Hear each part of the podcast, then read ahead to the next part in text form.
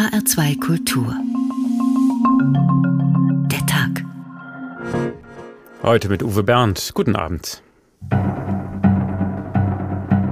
wenn es zu einer weiteren militärischen Eskalation oder zu einem Angriff auf die Souveränität der Ukraine kommt, dass wir dann mit diplomatischen und vor allen Dingen wirtschaftlichen Mitteln reagieren. Wir haben ruhig und mit aller Deutlichkeit festgestellt, dass wir im Falle einer Aggression gegen die Ukraine massive Konsequenzen ergreifen, die sehr konkret sein werden und greifbar.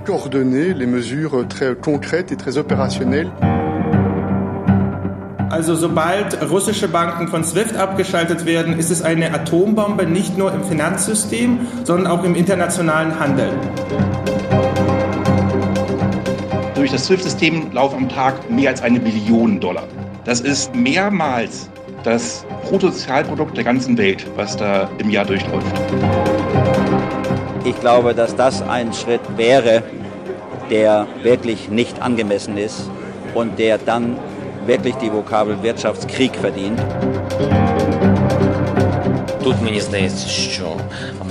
Ich glaube, es ist uns gelungen, unseren europäischen Kollegen zu erklären, dass die Sanktionspolitik im Nachhinein niemanden interessiert.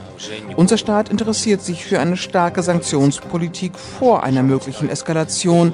Und dann, so denke ich, gibt es keine Eskalation.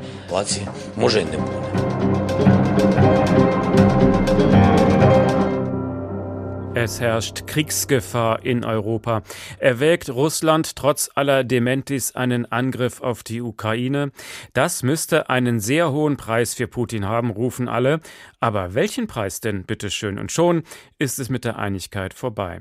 Auf der Suche nach einem scharfen Schwert, mit dem man Putin drohen könnte, kommt jetzt wieder das internationale Bankentransaktionssystem SWIFT ins Gespräch. 99 Prozent des internationalen Zahlungsverkehrs werden darüber abgewickelt. 11.000 Banken aus 200 Ländern beteiligen sich daran. Wir kennen alle den SWIFT-Code durch diese BIC-Nummer auf unserer Geldkarte.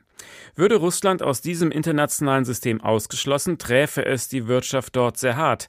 Keinerlei Auslandsgeschäfte wären mehr möglich, aber es wäre ein zweischneidiges Schwert, denn wie könnten wir denn dann zum Beispiel noch unsere Gasrechnung bezahlen? Auch Europa hätte also seinen Preis zu zahlen. Außerdem würde eine eigentlich neutrale Institution für politische Zwecke instrumentalisiert, nicht zum ersten Mal übrigens. Das alles wollen wir heute zeigen. SWIFT, die Finanzwaffe heißt die Sendung. Und hier ist die Ausgangslage. Mit welcher Drohgebärde kann der Westen Russland davon abhalten, die Ukraine anzugreifen? Darum ging es natürlich auch bei der ersten Moskau-Reise der neuen deutschen Außenministerin Annalena Baerbock. Aber hat sie wirklich Klartext gesprochen? Kai Küstner. Dass sie weiter auf die Doppelstrategie von Druck und Dialog setzt, hatte die deutsche Außenministerin bereits vor ihrem Abflug klargestellt. Baerbock verband das Gesprächsangebot an Moskau mit der Warnung, entschlossen zu reagieren, wie sie es ausdrückte, wenn Russland stattdessen den Weg der Eskalation gehe. Wie genau man reagieren will, das lässt die Grünen-Politikerin offen. Und ihr Parteikollege Omid Nuripur im ARD-Morgenmagazin auch. Was genau dann gezogen wird, hängt von zwei Dingen ab. Erstens, dass man sich in Europa darauf versteht, verständigt. Und zweitens hängt es natürlich davon ab, was die Russen auf der anderen Seite machen.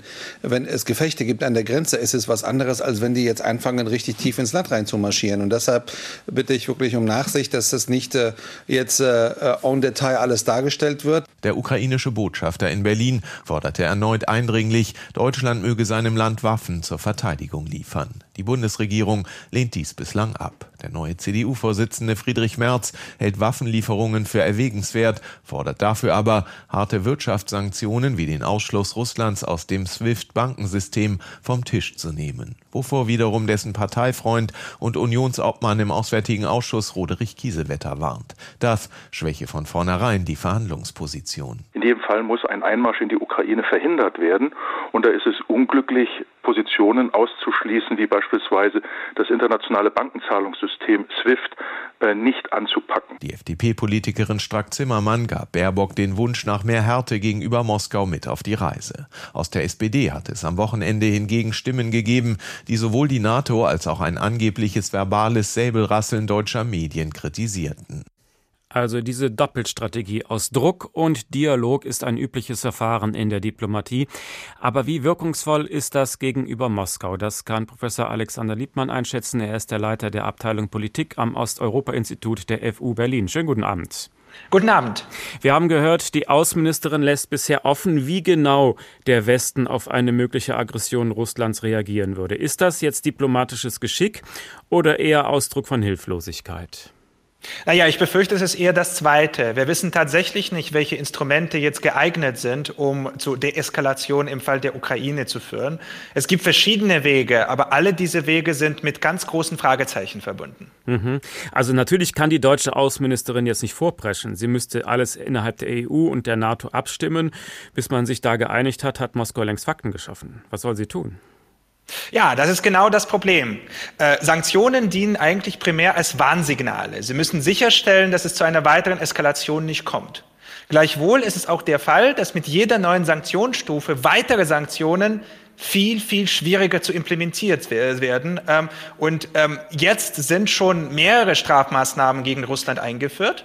Also es ist tatsächlich nicht ganz klar, was die nächste Eskalationsspirale sein könnte, mhm. die wirkungsvoll wäre. Welches Druckmittel würde denn in Moskau mehr Eindruck machen? Wir sind jetzt gerade zwei Sachen erwähnt worden.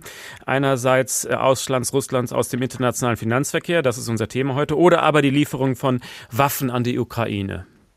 Ich bin kein Militärexperte, aber aus meiner Perspektive wäre SWIFT wären SWIFT-Sanktionen für Russland deutlich schädlicher als die Lieferung von Waffen. Okay, warum das?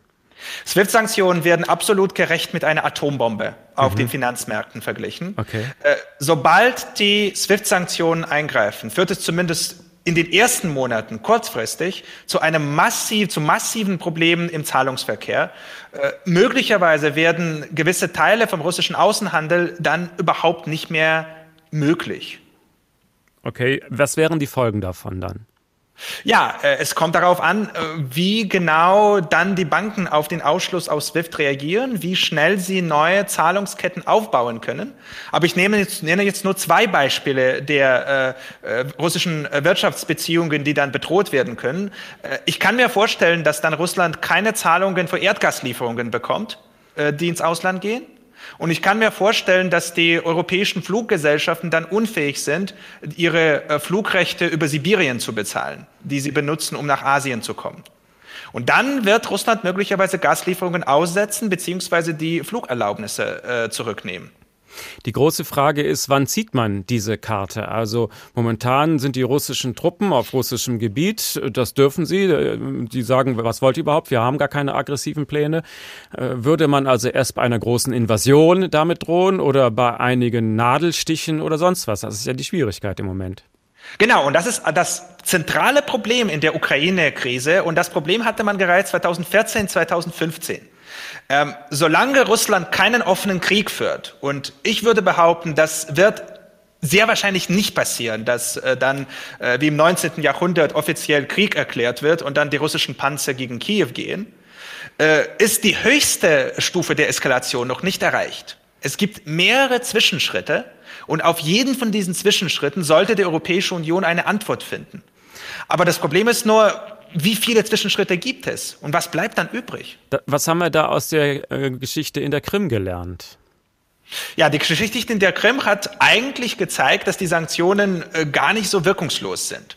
Äh, man hat mit den Sanktionen der Annexion der Krim nicht vermeiden können, aber zum Zeitpunkt, als da Sanktionen eingeführt wurden, waren die Fakten schon geschaffen. Aber die Sanktionsdrohungen, äh, das ist zumindest der Konsens, der heute sehr oft vertreten wird, äh, haben die Eskalation der Situation in Donbass zu einem gewissen Zeitpunkt gestoppt. Mhm. Aber jetzt ist die Lage ganz anders, als sie 2015 war. Was ist der Unterschied? Der große Unterschied ist, dass die letzten sechs Jahre die Zeit der Entkoppelung der wirtschaftlichen Beziehungen zwischen Russland und dem Westen waren. 2014 wäre der Ausschluss aus der SWIFT fatal für Russland, auch deswegen, weil die russischen Banken SWIFT für die internen Zahlungen benutzt haben. Jetzt besteht zum Beispiel ein Substitut dafür von der russischen Zentralbank geschaffen. Also die internen Geschäfte innerhalb Russlands könnten anders abgewickelt werden als noch vor Jahren. Wollen wir mal im Bild bleiben. Die Drohung mit der Atombombe hat ja im Kalten Krieg dazu geführt, dass sie eben niemals eingesetzt wurde, weil die Folgen so entsetzlich waren. Wenn jetzt äh, mit dem SWIFT-Ausschluss gedroht wird, die schlimme Folgen hätten für Russland und auch für uns, äh, hätte das vielleicht dann die Folge, dass er eben nicht angreift, dann wäre doch das ganze Ziel erreicht. Da bin ich leider nicht ganz sicher. Äh, die Drohungen funktionieren nur dann, wenn sie glaubwürdig sind. Und im Kalten Krieg äh, war die Atombombe zwar nie eingesetzt gegen die UdSSR, aber der Kalte Krieg hatte den Zweiten Weltkrieg als, als Anfangspunkt und da war die Atombombe benutzt. Also Hiroshima und Nagasaki. Und zum Beispiel im Koreakrieg äh, haben die Vereinigten Staaten über den Einsatz der Atombombe durchaus diskutiert, ebenso wie in der Kuba-Krise. Im Fall von SWIFT gab es tatsächlich SWIFT-Sanktionen gegen den Iran, aber Russland spielt in einer anderen Liga. Und mhm. es ist für Russland einfach nicht klar, ob diese Sanktionen tatsächlich realistisch sind. Sie halten also diese Drohung nicht für glaubwürdig, wenn man sich die russische Brille aufsetzt? Ich bin nicht sicher, dass Russland diese Drohung als glaubwürdig sieht. Und ich muss auch ganz klar sagen, mit jedem Jahr, in dem diese Drohung auf dem Tisch liegt, aber nicht benutzt wird, äh, baut Russland eigenständige Finanzinfrastruktur mehr und mehr auf und das heißt, zu einem gewissen Zeitpunkt verliert diese Drohung an Wirkung. Aber selbst diese SWIFT-Atombombe könnte man noch weiter steigern. Also welche Maßnahmen hätte denn noch mehr Sprengkraft als das? Es gibt Maßnahmen, die tatsächlich schlimmer wären. Äh, es kann zum Beispiel den russischen Banken untersagt werden, Korrespondenzbeziehungen zu westlichen Banken zu behalten. Das würde bedeuten, dass die Zahlungen äh, für Außenwirtschaftsverkehr äh, nicht nur schwieriger werden, was es der Fall mit SWIFT-Sanktionen ist, sondern völlig unmöglich sind. Und es gibt tatsächlich die finalen Sanktionen. Das sind die Handelssanktionen. Äh, sie können auf Technologiegüter äh, erhoben werden oder theoretisch auch auf die russischen Energielieferungen. Und wenn man die komplette Handelsbeziehungen verbieten würde, also das ist sozusagen das letzte Mittel, äh, sollte man mit sowas dann schon drohen oder wie, wie sollte man da vorgehen? Scheibchenweise oder das Worst-Case-Szenario schon gleich an die Wand malen? Ehrlich gesagt bin ich nicht sicher, dass dieses First-Case-Szenario überhaupt realistisch ist und konsensfähig in der Europäischen Union ist. Und deswegen, äh, in der jetzigen Situation ist es genau richtig, dass man von dem Szenario, das mit sehr, sehr großen Wahrscheinlichkeit nicht implementierbar sein wird, auch gar nicht spricht. Das mhm. würde lediglich die Glaubwürdigkeit der ganzen Drohungen der EU-Sanktionen reduzieren. Kann sich Moskau darauf verlassen, dass wir uns sowieso nicht einig werden? Äh, eigentlich nein. Das hat man in 2014, 2015 auch vermutet, zumindest auf der russischen Seite. Und die EU hat, dann, hat sich dann doch als äh, eine Einheit äh, gegen äh, russische Handlungen ähm, entschlossen äh, zusammengestellt. Äh, die Frage ist natürlich, was heute passiert, weil wir haben heute sehr viele andere Herausforderungen. denken Sie an die Covid-Krise. Und das werden auch die EU-Länder mit einkalkulieren. Das war Professor Alexander Liebmann vom Osteuropa-Institut der OFU Berlin. Herzlichen Dank. Wie also sollte man mit solchen Konflikten klug umgehen? Heute suchen wir dazu Rat in der Fabelwelt. Daran findet man ja viele zeitlose Weisheiten. Zum Beispiel diese hier von Leo Tolstoi. Das Kalb und der Igel.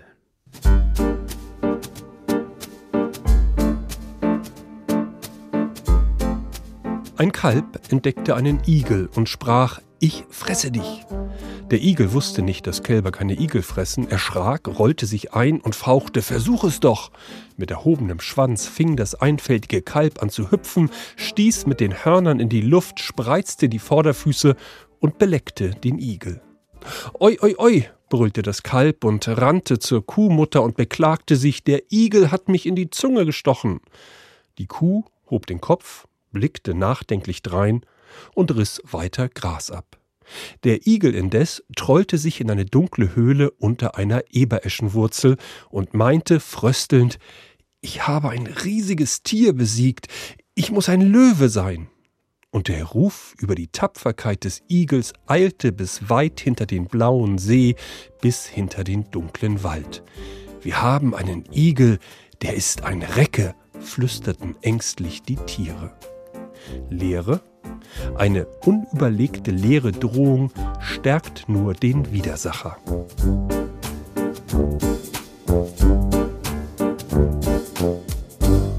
HR2 Kultur, der Tag. SWIFT, die Finanzwaffe.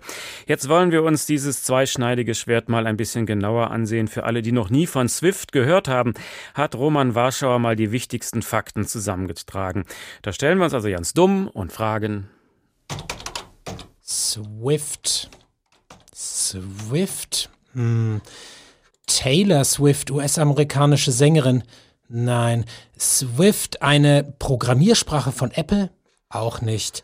Ein Kleinwagen? Nein, ach hier, SWIFT, Society for Worldwide Interbank Financial Telecommunication. Frei übersetzt also Gesellschaft für die weltweite Finanzkommunikation zwischen Banken.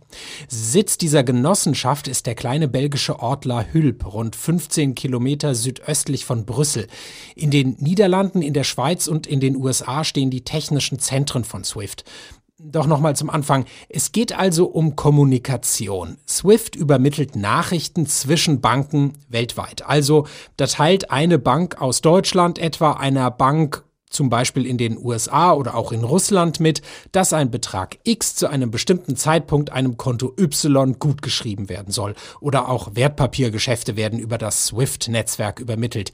Wie gesagt, nur die Nachrichten, nur Aufträge quasi. Geld direkt wird nicht über SWIFT transferiert.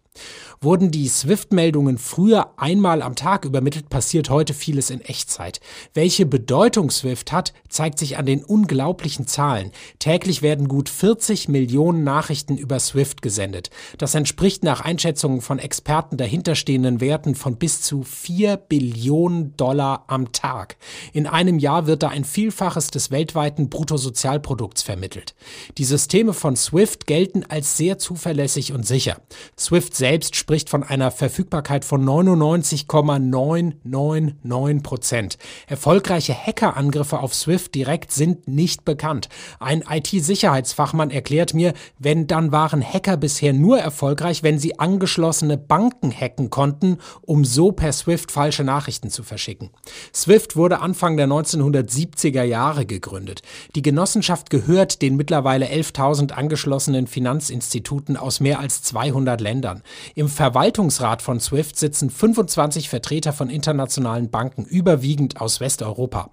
Beaufsichtigt wird das Ganze wiederum von den Zentralbanken der G10-Staaten. Vor allem die USA setzen den Ausschluss einzelner Länder von SWIFT gerne als Sanktionsmittel ein. Länder wie Russland oder China haben in den vergangenen Jahren eigene Zahlungssysteme aufgebaut, allerdings mit überschaubarem Erfolg. Andere Systeme wären nur dann interessant, wenn sich möglichst viele Banken weltweit daran beteiligen.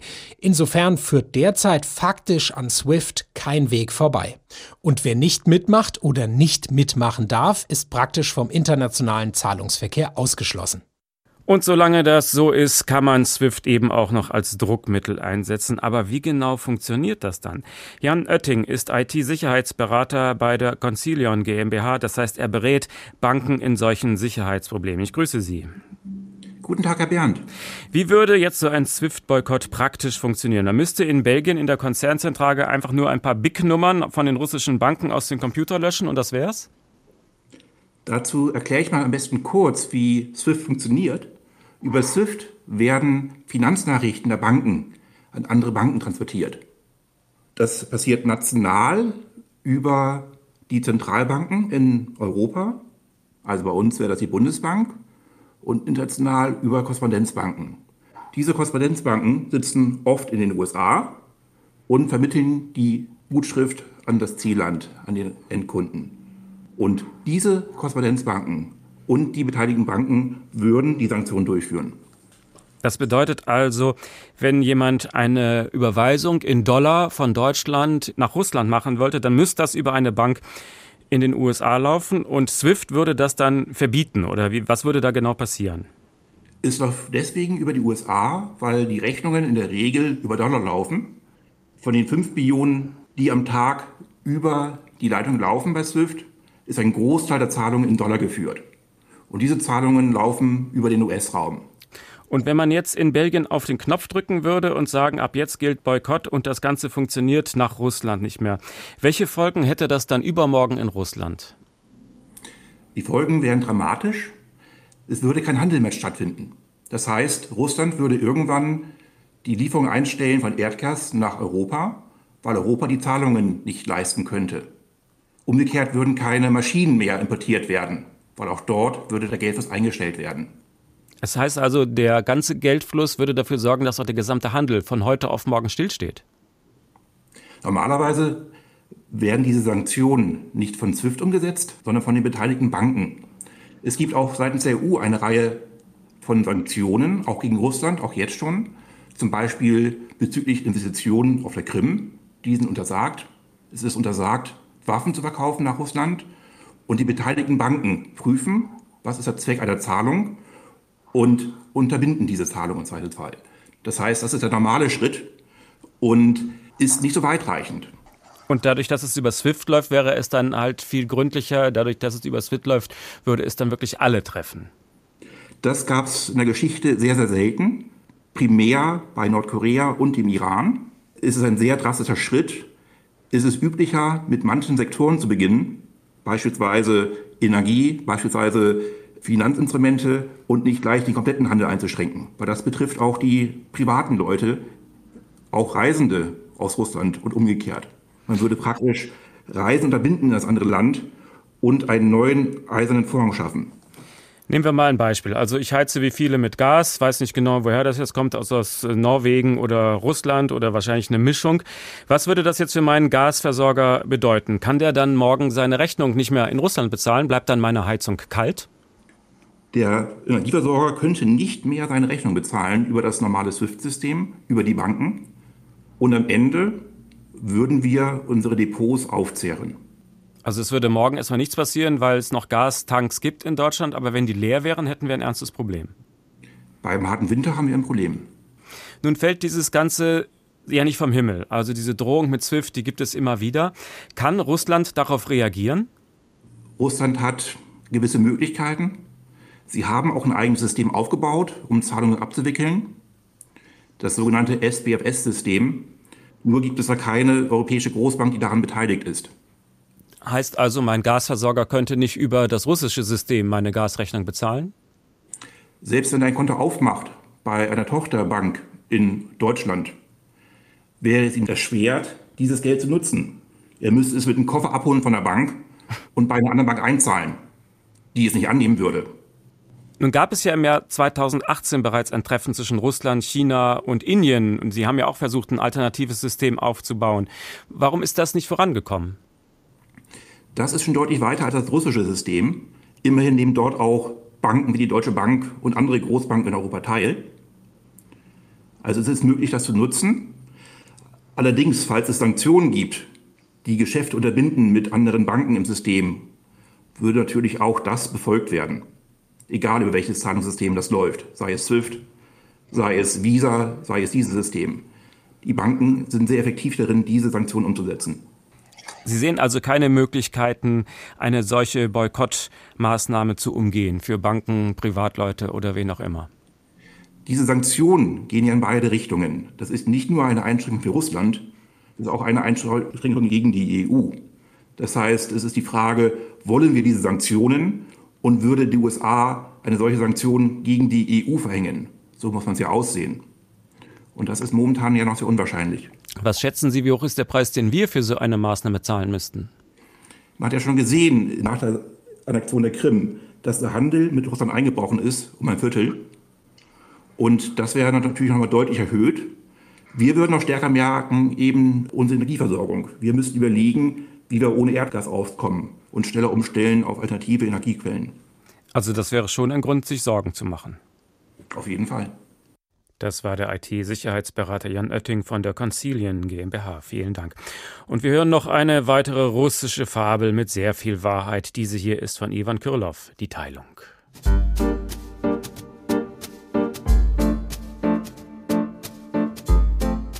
Einst hatten wackere Handelsleute zusammen sich getan zu einer Kumpanei. Sie wurden reich dabei und schlossen das Geschäft und teilten heute.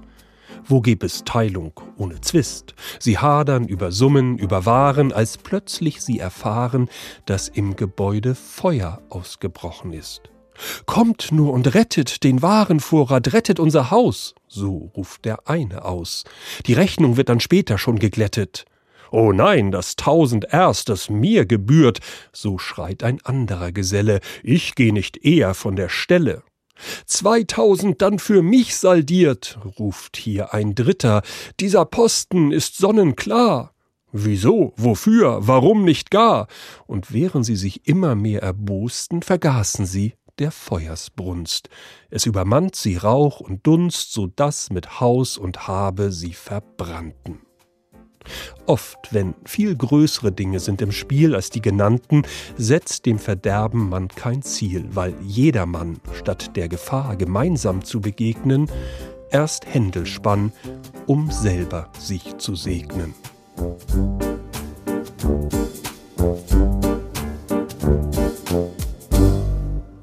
SWIFT, die Finanzwaffe. Wir haben gehört, diese Waffe ist ein zweischneidiges Schwert und möglicherweise bald ein stumpfes noch dazu. Seit Jahrzehnten hat SWIFT eine Monopolstellung im internationalen Zahlungsverkehr. Deshalb eignet es sich ja eben auch als politisches Druckmittel. Aber China zum Beispiel passt das alles überhaupt nicht und arbeitet schon lange an einer Strategie, sich von SWIFT zu lösen. Rainer Dachselt erklärt uns das. Im Jahr 2019 erklärte Huang Qifan, stellvertretender Vorsitzender des China Center for International Economic Exchanges und Regierungsberater in Wirtschaftsfragen, SWIFT ist ein veraltetes, ineffizientes und kostspieliges Zahlungssystem. Große Überweisungen erfordern in der Regel Papierdokumente, was eine zusätzliche Schwierigkeit für die effektive Abwicklung großer Transaktionen darstellt. Ausdrücklich wies er auch darauf hin, dass es sich bei SWIFT um ein politisches Machtinstrument der USA handele, um ihre hegemonialen Interessen weltweit durchzusetzen. Der Ausweg könnte über eine neue digitale nationale Währung führen, die schon länger in Vorbereitung war. Chief Han sagte, die People's Bank of China, die chinesische Zentralbank, hat sich mit digitalen Währungen und Zahlungssystemen fünf oder sechs Jahre lang befasst. Ich glaube, die Technologie ist gereift und unsere Zentralbank ist vielleicht die erste auf der ganzen Welt, die eine digitale Währung herausbringt. Mittlerweile ist es tatsächlich soweit. Zu den Olympischen Spielen im Februar wird nach einigen Testläufen der digitale Yuan präsentiert. Die Währung soll im Land das Bargeld möglichst vollständig ersetzen und die Vorteile anderer digitaler Währungen wie Bitcoin bieten, deutlich kleinere Transaktionskosten und internationales Bezahlen in Echtzeit. Zugrunde liegt dann allerdings nicht die dezentrale Blockchain-Technologie. Die Algorithmen stammen von der chinesischen Zentralbank. China ist damit weltweit ganz weit vorne. Die Europäische Zentralbank hat im Juni 2021 erstmal ein zweijähriges Großprojekt gestartet, um einen digitalen Euro zu testen. Zuerst verbindet sich mit dem digitalen Yuan also die Hoffnung auf eine effiziente, vollständig kontrollierbare Abwicklung von Transaktionen im Land. Aber der geopolitische Aspekt bleibt präsent. China arbeitet schon länger daran, seine Währung zu internationalisieren. Ein attraktiver digitaler Yuan könnte eine weitaus größere Rolle im internationalen Zahlungsverkehr spielen und damit die Möglichkeit eröffnen, Parallelstrukturen zum ungeliebten, von den USA kontrollierten Monopolisten SWIFT aufzubauen. Dann wäre es für befreundete Regime in Teheran, Pyongyang und Moskau sicher weitaus leichter, Sanktionen zu umgehen. China ist uns also mal wieder zehn Schritte voraus zu den Olympischen Winterspielen. In zwei Wochen wird diese digitale Währung als Großversuch der staunenden Weltöffentlichkeit präsentiert. Kai von Karnap kann uns das erläutern, Digitalexperte am Mercator Institute for China Studies in Berlin. Guten Abend. Guten Abend, Herr Bernd. Also bargeldlos bezahlt wird in China schon lange, das kann man ja bei uns auch. Was ist denn der Unterschied zum bargeldlosen Bezahlen, wie wir es kennen, zu dem digitalen Yuan, der jetzt starten soll?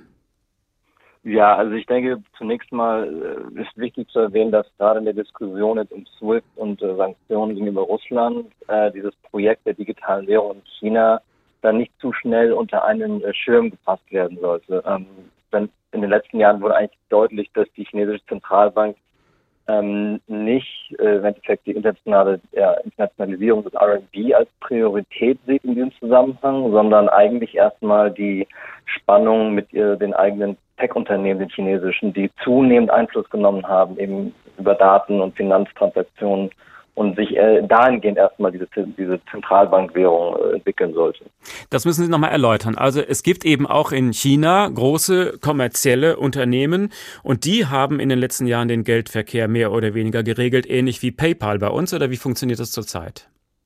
Ja, absolut. Also da war China auf jeden Fall in den letzten ich würde sagen, eigentlich acht bis neun Jahren der globale Vorreiter. Da hatte man Ant Financial, auch bis heute noch eigentlich der wichtigste Akteur, der innerhalb von wenigen Jahren ein sehr gutes äh, ja, Zahlungssystem aufgebaut hat. Ähm, daneben gibt es noch Tencent Pay. Die beiden teilen sich im Endeffekt über 95 Prozent des Marktes, zumindest bis Jahr 2020. Äh, mittlerweile sieht es vielleicht ein bisschen anders aus. Ähm, dazu muss man wissen, dass auch ungefähr ja, vier von fünf Zahlungen in China über die letzten paar Jahre digital verliefen. Und diesen ganzen Raum hat eben, äh, haben eben diese zwei großen Player eingenommen.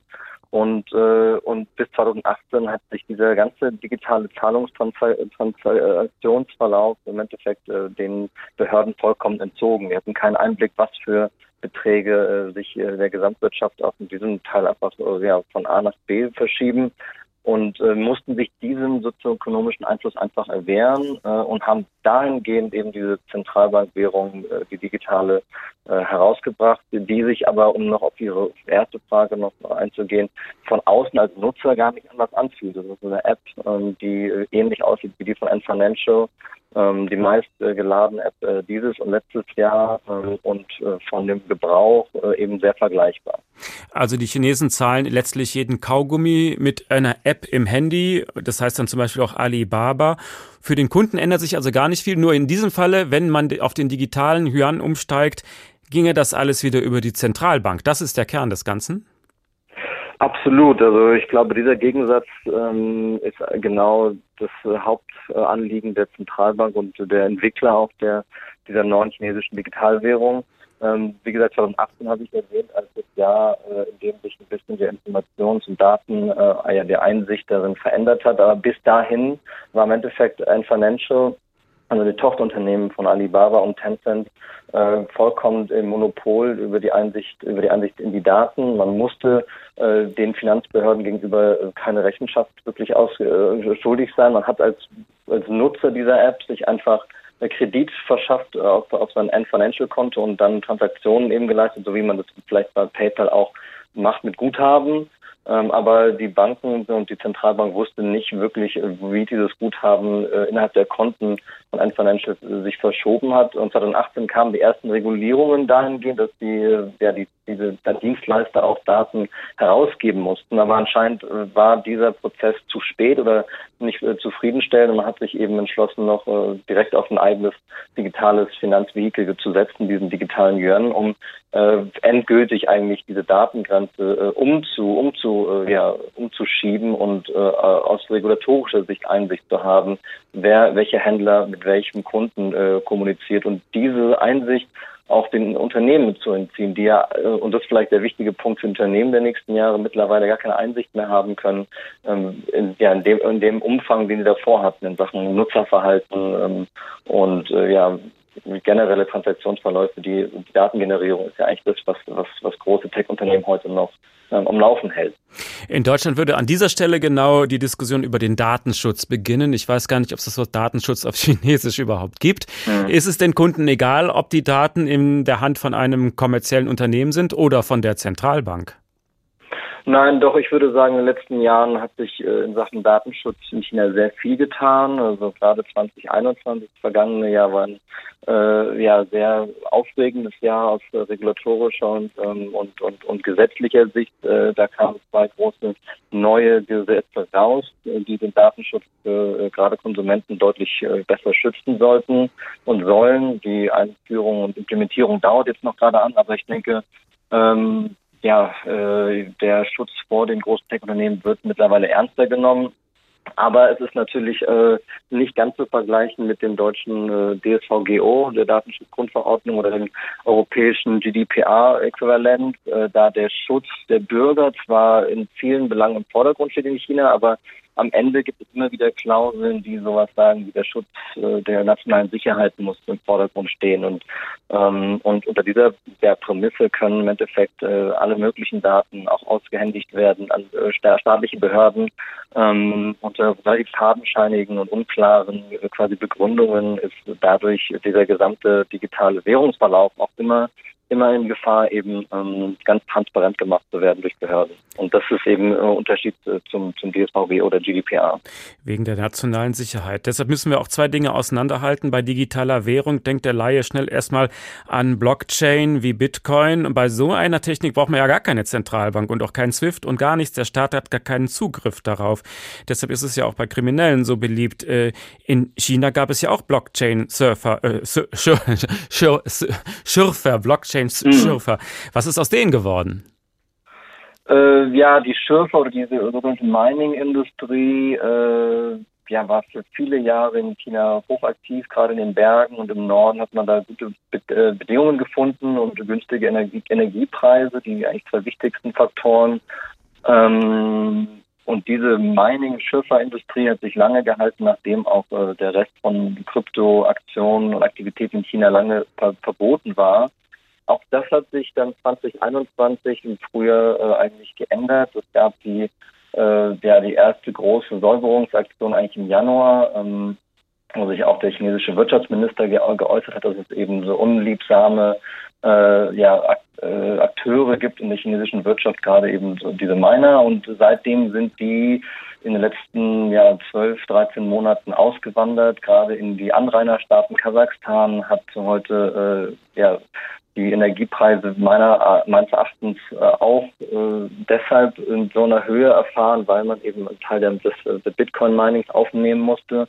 Aber auch Russland und äh, die Vereinigten Staaten haben viel dieser Aktivitäten, dieser Schürferaktivitäten übernommen. Und äh, China ist tatsächlich mittlerweile mehr oder weniger raus, aber ich denke, dass global noch die Auswirkungen dieser Verschiebung des ganzen, der ganzen Ausrüstung und des Energieverbrauchs äh, sich auch noch deutlich äh, sehr anders zeigen könnten. Und äh, Kasachstan ist ja vielleicht nur äh, eine, eine erste und noch nicht ganz nachzuweisende äh, ja, ähm, ja, Errungenschaft oder ein, ein, ein, Ergebnis. Und beim Blockchain hätte man eben nicht den Zugriff auf die ganzen Daten. Gucken wir nach vorne. Sie haben am Anfang schon angedeutet, Sie glauben nicht, dass der digitale Yuan das Potenzial hätte, den Dollar in seiner Übermacht zu schwächen? Ähm, mittel- und langfristig ist das natürlich nicht auszuschließen. Ich denke, zunächst ist eben wichtig, sich vor Augen zu halten, dass es erst einmal um ein Financial geht, um den lokalen, um die lokale Hoheit über den Datentransfer und um den Geldtransfer. Ähm, langfristig und mittelfristig äh, hängt eigentlich die Internationalisierung und die Akzeptanz der chinesischen Währung von allen möglichen Faktoren ab. Äh, zum Beispiel, ob äh, andere Anrainerstaaten, andere Staaten entlang der neuen Seidenstraße äh, die chinesische Währung als Reservewährung auch einlagern wollen. Da geht es natürlich viel um die Frage um politische Glaubenskraft und Vertrauen in die äh, chinesische Finanzpolitik. Ähm, und solche Faktoren werden viel wichtiger sein als die Frage, ob der digitale, ob die digitale, ob, der, ob die Währung digitalisiert ist. Das hilft natürlich für sowas wie Tourismus und äh, auch kleinere Händler ähm, in, in äh, ja, chinesischen Tourismuszielen, äh, aber das wird nicht die großen Prozentteile äh, abnehmen im Vergleich zum, zum, zur Vorherrschaft des Dollars aktuell. Aber wenn das so weitergeht, wie die Entwicklung momentan sich andeutet, muss man schon sagen, ein System wie SWIFT wäre langfristig bedeutungslos?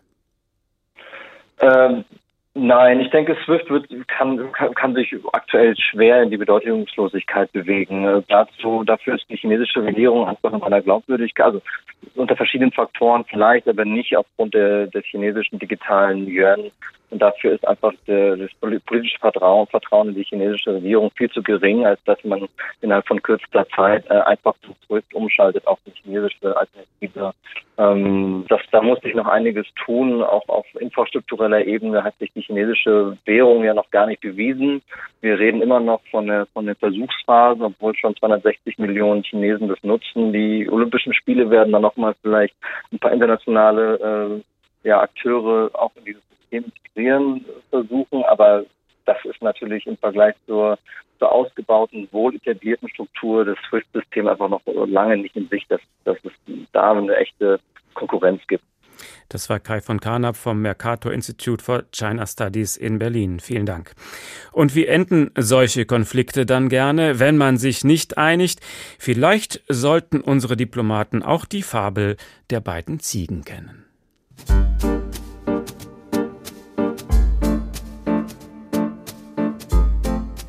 Zwei Ziegen begegneten sich auf einem schmalen Wege, der über einen tiefen, reißenden Waldstrom führte. Die eine wollte herüber, die andere hinüber. Geh mir aus dem Wege, sagte die eine. Das wäre mir schön, rief die andere. Geh du zurück und lass mich hinüber, ich war zuerst auf der Brücke. Was fällt dir ein? versetzte die erste. Ich bin so viel älter als du, und ich soll dir weichen? Nimmermehr. Beide bestanden immer hartnäckiger darauf, dass sie einander nicht nachgeben wollten. Jede wollte zuerst hinüber, und so kam es vom Zanke zum Streit und zu Tätlichkeiten. Sie hielten ihre Hörner vorwärts und rannten zornig gegeneinander. Von dem heftigen Stoße verloren aber beide auch das Gleichgewicht. Sie stürzten und fielen miteinander über den schmalen Steg hinab in den reißenden Waldstrom, aus welchem sie sich nur mit großer Anstrengung ans Ufer retteten. Sei nachgiebig gegen jedermann, besonders gegen den Eigensinnigen und Hartnäckigen. Wenn zwei Eigensinnige einander gegenüberstehen, so tun sie sich beide gewiss mehr Schaden, als die Nachgiebigkeit dem einen von ihnen gebracht hätte.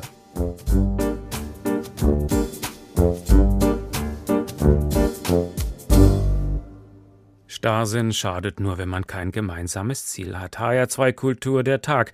Kommen wir zurück zum Bankenzahlsystem SWIFT. Eigentlich ist das ja zur Neutralität verpflichtet. Es handelt sich um eine Genossenschaft, die von den Banken finanziert wird, die sich daran beteiligen, also keine staatliche Institution. Doch als politisches Instrument wurde SWIFT schon öfter eingesetzt gegenüber dem Iran, Nordkorea, gegen die Taliban. Und selbst die Geheimdienste interessieren sich für SWIFT. In der EU gab es deshalb mal eine ernsthafte Diskussion, ob man aus diesem System aussteigen sollte. Im Jahr 2013 zum Beispiel war die Empörung groß, nachdem aufgedeckt wurde, dass der US-Geheimdienst NSA Daten aus dem SWIFT-System abgeschöpft hatte.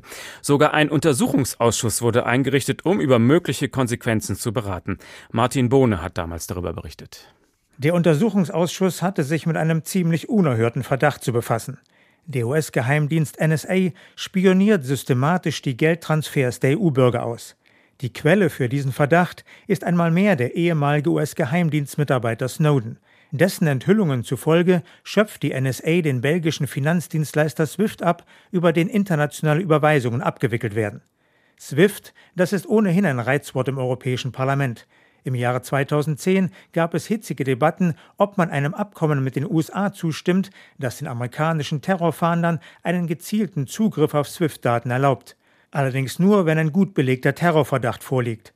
Die Privatsphäre der Bürger ist in dem Abkommen geschützt. The condition was of course one of the main grounds for the European Parliament to approve the agreement. Die Einhaltung des Datenschutzes war ein Hauptgrund für das Parlament, dem SWIFT-Abkommen schließlich doch zuzustimmen so der Vorsitzende des Innenausschusses Lopez Aguilar. Und nun dieser Verdacht. Viele Parlamentarier fordern daher, das Abkommen auszusetzen oder gar aufzukündigen. So die niederländische Liberale Sophia Feld. Für mich ist das Abkommen praktisch tot. Fast wortgleich die Abgeordnete der Linken Cornelia Ernst. Für mich ist das SWIFT-Abkommen auch gewissermaßen schon im Orkus. EU-Innenkommissarin Cecilia Malmström steht nun unter Handlungsdruck. Sie muss Entschlossenheit gegen die Verletzung der Bürgerrechte zeigen. Andererseits will die Schwedin nichts überstürzen. Now, there has been very severe allegations in the press. Es gab sehr ernste Vorwürfe in der Presse. Wir wissen nicht, ob sie wahr sind. Aber sie sind schwerwiegend genug, um von den Amerikanern Aufklärung zu verlangen. Das haben wir getan. Und wir haben ihnen sehr klar gemacht, dass, wenn diese Vorwürfe wahr sind, dann ist das Abkommen gebrochen worden. Und ein Bruch des Abkommens kann natürlich zu einer Aussetzung führen. Die Frage ist also, ist es wahr, dass die NSA SWIFT-Daten im großen Maße abgeschöpft hat oder nicht? Die Antworten, die Washington bisher geliefert hat, befriedigen die EU-Kommissarin überhaupt nicht. Und so musste Malmström den Abgeordneten gestehen, Die Fragen, die Sie aufgeworfen haben, ich kann sie nicht beantworten, weil ich kenne die Antworten nicht. Auch die Experten von Europol und SWIFT, die vor den Untersuchungsausschuss geladen waren, konnten zur Erhellung nicht viel beitragen. Man habe keinerlei Hinweise, dass der US-Geheimdienst das Bankennetzwerk angezapft habe. Aber man könne das auch nicht ausschließen. Und so hofft Malmström weiter, dass die US-Behörden bald mit der Wahrheit herausrücken. Und am besten, dass sie den Verdacht entkräften. Denn falls nicht, stehen Malmström turbulente Zeiten bevor. Ein entschlossenes Vorgehen gegen die USA ist zwar ein Wunsch vieler Europaabgeordneter, aber viele EU-Regierungen haben kein Interesse an einer weiteren Zuspitzung des Streits mit den Amerikanern. Und wenn die EU-Kommission das SWIFT-Abkommen mit den USA tatsächlich aussetzen will, braucht sie dafür eine klare Mehrheit der EU-Regierungen. Und dazu kam es bekanntlich nicht, denn schließlich ging es den USA ja damals um den Kampf gegen den internationalen Terrorismus. Die Empörung legte sich schnell, es blieb bei diesem Sturm im Wasserglas. Kommen wir zurück zu der Ausgangsfrage unserer Sendung. Mit welchen Sanktionen kann der Westen Russland davon abhalten, die Ukraine anzugreifen, was Russland ja auch gar nicht beabsichtigt? Für den Kreml ist das alles üble westliche Propaganda. Anton Peetz forscht zu diesem Thema. Er ist wissenschaftlicher Mitarbeiter der Hessischen Stiftung Friedens- und Konfliktforschung Forschung mit dem Schwerpunkt Sanktionsforschung. Schönen guten Abend. Guten Abend, Herr Bernd. Also das Bankensystem SWIFT wurde schon öfter als Waffe eingesetzt, zum Beispiel im Iran. Welche Wirkung hatte es da? Also bis 2015 haben die Sanktionen gegen den Iran wohl geholfen, äh, die Regierung an den Verhandlungstisch zum sogenannten Iran-Deal zu bringen. Aber mit Blick auf die jüngere Vergangenheit, äh, seit 2018, und da geht es eher um andere Maßnahmen als SWIFT und die ähm, Einschränkung des iranischen Atomprogramms. Seitdem waren die Sanktionen eben nicht effektiv. Hm, ich finde, dass der Fall Iran etwas allgemeiner zeigt, dass Sanktionen von ernsthafter Diplomatie flankiert werden müssen. Ähm, diese Ineffektivität äh, der Sanktionen nach dem Ausstieg der USA aus dem Iran-Deal damals unter der Trump-Regierung ähm, unterstreicht eben die Bedeutung des Multilateralismus, also des gemeinsamen Handelns bei internationalen Krisen. Das heißt, man muss es differenzierter betrachten. Also Sanktionen haben eine Wirkung, sagen Sie ja, aber nur, wenn man sie richtig flankiert. Schauen wir das nochmal im Beispiel Iran an. Also welche, wer hat das denn damals zu spüren bekommen, die Sanktionen? Die iranischen Atomwissenschaftler oder das einfache Volk? Richtig, also die Frage der Effektivität von Sanktionen steht immer im Raum, aber im Zuge des, dieses Alleingangs der USA unter Trump sind im Iran eben auch viele negative humanitäre Konsequenzen festgestellt worden, ähm, etwa vom zuständigen UN-Berichterstatter. Ähm, deshalb ist äh, eben oft auch fraglich, wen solche Sanktionen treffen. Ähm, durch sogenannte gezielte Sanktionen hat sich zwar in den letzten Jahrzehnten hier einiges getan, aber Regierungen gelingt es eben oft trotzdem den Schaden auf die eigene Bevölkerung und vulnerable Gruppen abzuwälzen. Also es gibt zum Beispiel eine Reihe an Studien, die etwa höhere Sterblichkeit von Frauen bei sehr harten, umfassenden Sanktionen zeigen, äh, wie zum Beispiel gegen den Irak äh, in den 90ern. Ähm, das mag zwar ein Extremfall sein, aber es muss trotzdem natürlich mitgedacht werden. Oft ist die Frage also, welche negativen humanitären Folgen besonders wahrscheinlich sind ähm, und wie diese minimiert werden können. Wie kann man das ausschließen, dass man andere humanitäre Folgen hat als das, was man erreichen will? Ähm, ausschließen ähm, äh, ist, äh, kann man es wohl äh, eher nicht. Also durch gezielte Sanktionen wird ja versucht, ähm, äh, direkt äh, Regier äh, Regierungsmitglieder, also gezielt Personen äh, zu treffen, also deren Konten einzufrieren, ähm, ihre Reisen ne, in verschiedene Staaten einzuschränken, die Einfuhr von Luxusgütern zum Beispiel zu beschränken. Das sind alles gezielte Maßnahmen, die ergriffen werden können. Ähm, aber trotzdem ist es eben nicht äh, auszuschließen, wenn eine Regierung es darauf anliegt, ähm, äh, anlegt, dass äh, ja diese negativen Folgen eben ja abgewälzt werden. Und dann geht der Schuss auch rhetorisch nach hinten los, weil der Angegriffene dann sagen kann: Schaut her, der böse Feind, der will euch das kleine Volk zunichte machen. Und die Leute hassen genau den, der ihnen eigentlich helfen will, oder? Genau, dadurch kann auch ein sogenannter Rally Around the Flag-Effekt äh, entstehen. Ähm, also, dass eine Regierung die Sanktionen, also Sanktionen eben ausnutzt, ähm, um in, in der Innenpolitik äh, ja, Einheit herauszubeschwören. Nehmen wir noch mal ein zweites Beispiel. Nordkorea ist auch von SWIFT abgehängt schon ganz lange. Hat das was gebracht? Ist das da erfolgreich? Ähm, genau, Nordkorea sind momentan wohl die härtesten Sanktionen, unter anderem durch die UN, die EU und ähm, auch die USA.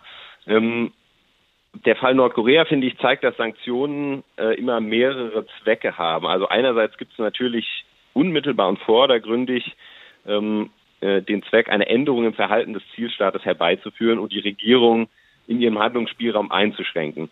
Ähm, andererseits gibt es eben auch normative und wertebasierte Zwecke von Sanktionen. Also durch Sanktionen werden internationale Normen und Werte bestärkt und unterstrichen. ähm, Verhalten wird stigmatisiert und rote Linien äh, werden gezogen. Hm, mit Blick auf diese Zwecke, also die unmittelbaren und äh, auch die normativen, ähm, ja, liegen meistens beide vor bei Sanktionen. Und beim Beispiel Nordkorea ähm, kann man eben sagen, dass mit Blick äh, auf die Verhaltensänderung die Sanktionen eher erfolglos sind. Also Nordkorea baut ja weiter sein Atomwaffenprogramm aus und provoziert. Ähm, aber die internationalen Normen rund um die Nichtverbreitung von Atomwaffen sind tendenziell ähm, durch das recht geschlossene Handeln der Weltgemeinschaft ähm, gestärkt worden. Heute verfolgt äh, zum Beispiel kaum ein anderer Staat ein Atomwaffenprogramm. Also ich habe immer zwei verschiedene Wirkungen mit solchen Sanktionen. Das eine ist der, den ich erreichen will, und das andere ist die anderen, die zugucken, schaut her, was euch blüht, wenn ihr ähnliches tut. Richtig, genau. Gut, und wenn wir das jetzt versuchen, auf Russland zu übertragen. Russland ist nicht Iran und Russland ist schon gar nicht Nordkorea. Funktioniert diese Übertragung? Ähm, ja, also zunächst kann man bei Sanktionen feststellen, dass, äh, wie auch schon in der Sendung gesagt wurde, eben die glaubwürdige Androhung von Sanktionen bereits effektiv sein kann, also eine Handlungsveränderung herbeiführen kann und internationale Normen äh, stärken und bekräftigen kann.